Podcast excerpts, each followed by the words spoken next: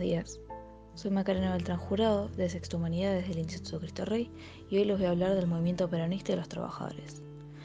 En 1929, debido a una caída en la economía del país, comienzan a desarrollarse las industrias argentinas, donde los obreros comienzan a pedir por más derechos sin sentirse atraídos por las ideas de izquierda. Durante la década de 1930 se produjo un enorme retroceso político y un gran desprecio hacia la clase popular. Esta fue conocida como la década infame, que terminó el 4 de junio de 1943 con un golpe de Estado de ideología nacionalista. El nuevo gobierno militar buscaba acabar con el fraude, instaurar un gobierno elegido por el pueblo, reducir la influencia extranjera sobre nuestras políticas y economías y resolver la cuestión social, entre otros objetivos.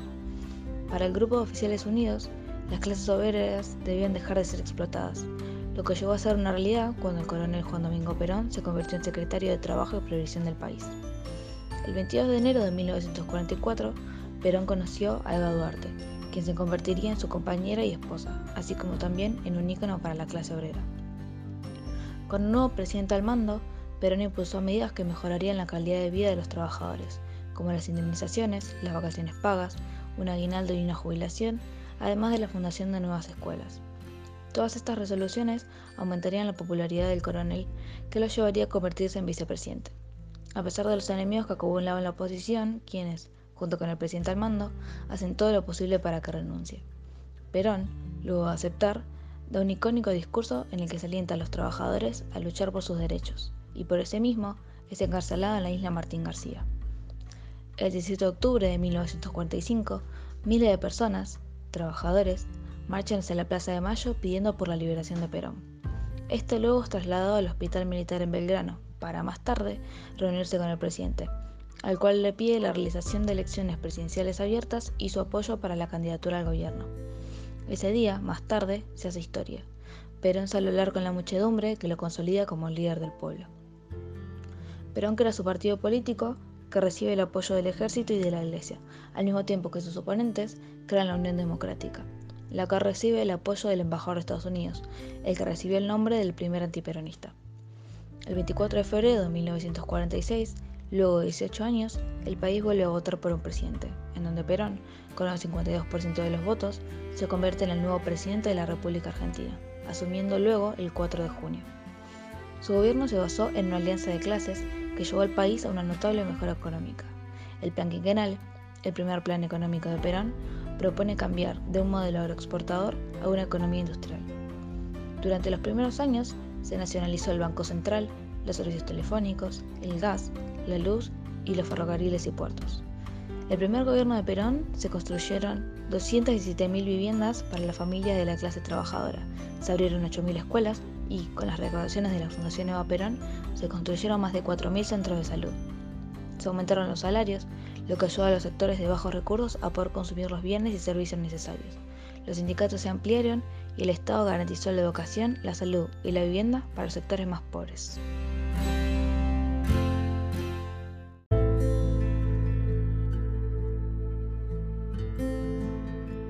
En 1947, Eva parte en una gira por Europa en representación de su esposo y de su país. Cuando vuelve, crea la Fundación Eva Perón, la cual brindaría servicios indispensables a los sectores más desfavorecidos, con el fin de cumplir con la justicia social prometida. Al mismo tiempo, Evita impulsa la idea de sufragio femenino en Argentina, el cual, en septiembre del mismo año, se vuelve realidad, incluyendo el derecho de las mujeres a postularse a cargos políticos. Perón reforma la Constitución y se presenta a elecciones nuevamente, pero en 1949, debido al Plan Marshall, el país queda estancado, además de la sequía que acabó con los campos de cultivo y mató al ganado. Entrando en la nueva década, estaba en el aire la pregunta de quién acompañaría a Perón en la fórmula presidencial. Se pensó que la mejor opción sería Evita, la cual ya era un ícono para las clases trabajadoras y una amenaza para las clases oligarcas. Pero, al año siguiente, sería de conocimiento público que, con solo 32 años, ella padecía de cáncer de útero. En agosto de 1951, la CGT convoca un cabildo abierto, al que acuden más de un millón de trabajadores con el fin de apoyar la fórmula Perón-Eva Perón para el gobierno. Horas después, por cadena nacional, Evita, con gran pesar, rechaza la candidatura a vicepresidenta. A fines de septiembre del mismo año, se produce un intento fallido de golpe de Estado al gobierno de Perón. Pero, en noviembre, la fórmula Perón-Quijano gana las elecciones con el 62% de los votos, donde las mujeres votaron por primera vez. En junio de 1952 se la ve por última vez públicamente a Vita y, semanas después, se anuncia su fallecimiento, con 33 años. Pero, sin importar el tiempo, su nombre y su, presencia perdurarán por siempre.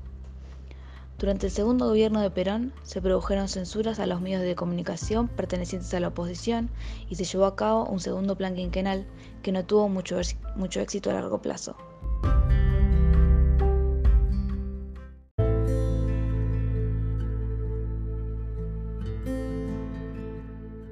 Miembros del gobierno fueron acusados de corruptos y antidemocráticos, y en una manifestación de apoyo organizada por la CGT, la oposición hace estallar dos bombas provocando siete muertos y varios heridos. Y, como venganza, los militantes peronistas queman múltiples sedes de la oposición. El apoyo de la Iglesia Perón se fue desvaneciendo luego de que éste promulgara varias leyes que iban en contra de las creencias religiosas. El 11 de junio, todas las fuerzas opositoras le brindaron su apoyo a la Iglesia y, el 16 de junio, 30 aviones de la Marina y la Aeronáutica sobrevuelan la Plaza de Mayo, con el objetivo de matar al presidente. Al enterarse de esto, Perón, junto con los oficiales leales, forma una resistencia. Los obreros quieren unirse a ellos, pero el coronel no quería más heridos y trató de detenerlos, sin éxito. En solo 5 horas, las naves arrojaron 15 toneladas de explosivos alrededor de la casa de gobierno. Este acto terrorista dejó más de 300 muertos y 600 heridos. Días después, Incluso cuando Perón hizo un intento por calmar las cosas, los militares se alzaron nuevamente, más fuertes y violentos.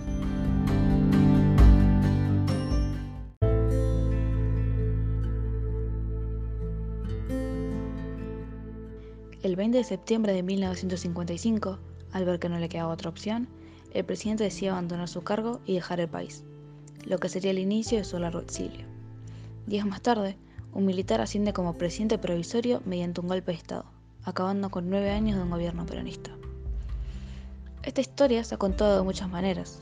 Por ejemplo, Natalia Milanesio, en su libro Cuando los trabajadores salieron de compras, se propone analizar algunos de los actores más importantes de la historia del peronismo, los trabajadores. Pero, a diferencia de otros historiadores o escritores, ella nos analiza dentro del rol de consumidores. Ella explica cómo el proceso de industrialización del país llevó al aumento de sueldos de los trabajadores y, como gracias a ello, y con la ayuda de la publicidad, la demanda del país aumentó y este se dio adelante. Y también Osvaldo Soriano, en su cuento Aquel peronismo de juguete, nos cuenta cómo fue su niñez durante los primeros gobiernos de Perón y cómo, y cito, en la Argentina de Vita y de Perón los únicos privilegiados son los niños. Cuando el presidente cayó, él le siguió mostrando su apoyo, hasta que notó que si seguía por ese camino, no iba a terminar bien.